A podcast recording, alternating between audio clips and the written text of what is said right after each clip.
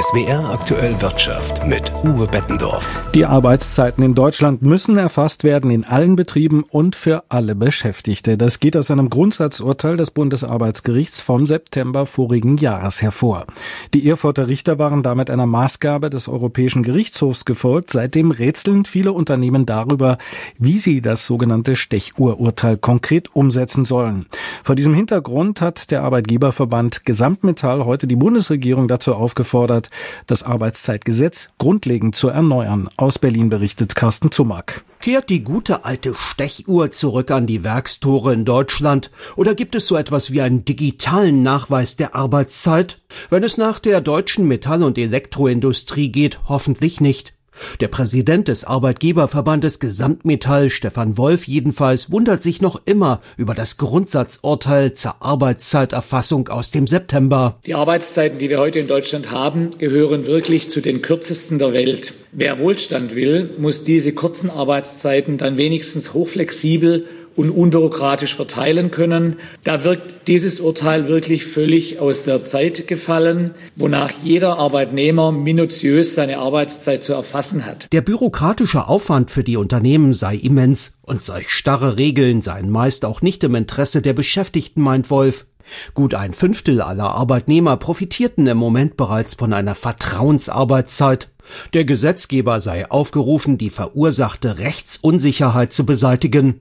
Der Gesamtmetallchef beruft sich dabei auf drei neue Rechtsgutachten, unter anderem vom Direktor des Instituts für angewandte Arbeitswissenschaft Sascha Stowasser. Er betont, flexible und innovative Arbeitszeitmodelle, insbesondere die Vertrauensarbeitszeit oder das mobile Arbeiten, sind im Zuge der digitalen und ökologischen Transformation sowie zur schnellen und kostenneutralen Reaktion der Unternehmen auf betriebliche und außerbetriebliche Ereignisse unerlässlich. Zu strikte gesetzliche Vorgaben wie die umfassende und lückenlose Erfassung der Arbeitszeit werden die Flexibilisierungsbestrebungen hemmen und hindern. Das passe weder zur modernen Arbeitswelt noch zum Selbstverständnis vor allem jüngerer Beschäftigter, heißt es in den Gutachten. Als Konsequenz aus dem umstrittenen Gerichtsurteil fordert Gesamtmetallpräsident Stefan Wolf, die Arbeitszeitgesetzgebung in Deutschland grundlegend zu reformieren. Er regt unter anderem an, von einer Tages- zu einer flexiblen Wochenhöchstarbeitszeit umzustellen. Dadurch könne die Arbeit besser verteilt werden. In vielen Unternehmen, jetzt nehme ich mal die Automobil- und Zulieferindustrie, haben wir viele globale Entwicklungsprojekte und da ist es halt manchmal vielleicht notwendig, wenn Sie mit einem Kunden in den USA vielleicht auch mal die Anforderung besteht, dass das Entwicklungsteam mal am Tag zehn Stunden oder elf Stunden oder zwölf Stunden arbeitet und dafür dann vielleicht einen Tag dann gar nicht arbeitet. Also diese Flexibilität, die brauchen wir heute. Das Bundesarbeitsministerium arbeitet derzeit an neuen Arbeitszeitregelungen, um dem Gerichtsurteil gerecht zu werden. Voraussichtlich in der zweiten Jahreshälfte soll der Entwurf vorgestellt werden. Die Metallarbeitgeber fordern mehr Flexibilität bei den Arbeitszeiten. Ein Bericht von Carsten Zumack. Die Gläubiger des insolventen Flughafens Hahn haben heute über den geplanten Verkauf beraten. Zuletzt waren offenbar zwei Bieter im Rennen.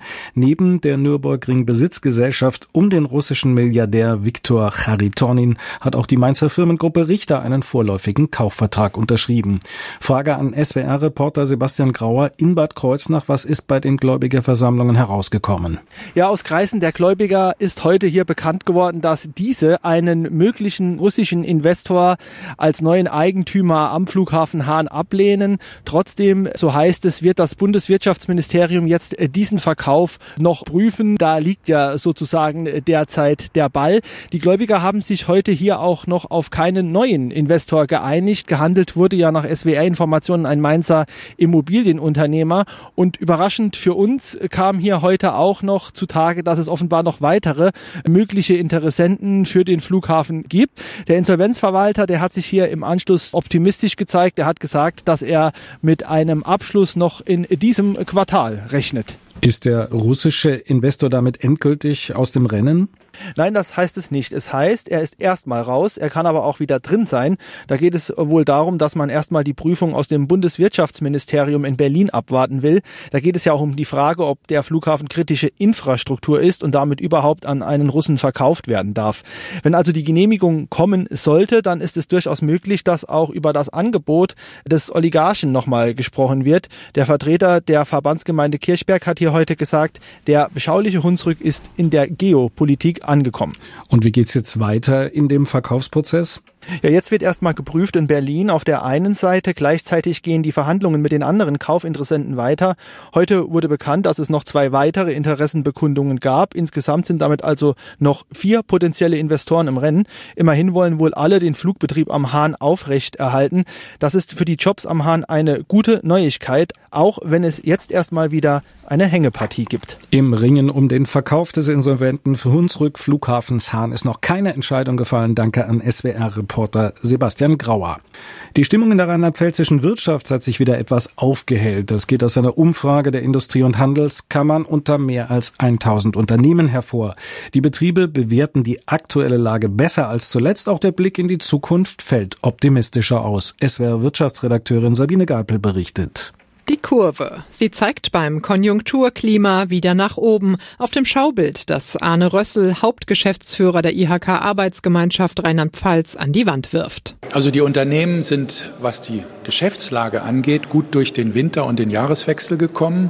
Und die Geschäftserwartungen der nächsten zwölf Monate haben sich etwas aufgehellt, weil die Unternehmen auch gesehen haben, dass es mit der Energiepreissteigerung und der Energieversorgungssicherheit doch nicht ganz so schlimm gekommen ist, wie sie im Oktober, November noch vermutet hatten. Damals war die Lage historisch düster gewesen. Inzwischen haben sich die Energiemärkte stabilisiert. Auch die Preisbremsen der Bundesregierung hätten für Beruhigung gesorgt, meint Rössel. Dennoch, die Risiken, sie blieben. Also gerade in der Industrie ist das Arbeiten nach wie vor sehr anstrengend, weil die Preiskalkulation ungewohnt schwierig ist weil auch die Lieferketten immer noch nicht stabil sind, die Fachkräfte tatsächlich auch weiter fehlen. Also für Entwarnung an der Konjunkturfront ist es noch zu früh. Hauptrisiko für die wirtschaftliche Entwicklung bleibt neben den hohen Energiekosten der Fachkräftemangel.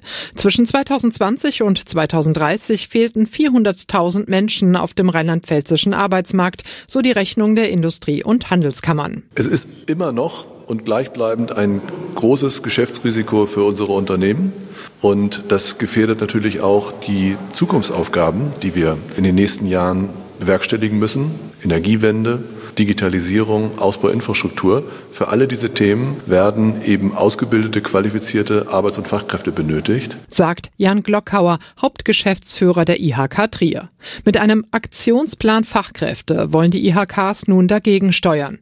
Dabei soll es um Aus- und Weiterbildung gehen, um die Frage, wie ältere Mitarbeiter länger beschäftigt oder auch wie endlich Hürden für ausländische Fachkräfte abgebaut werden können.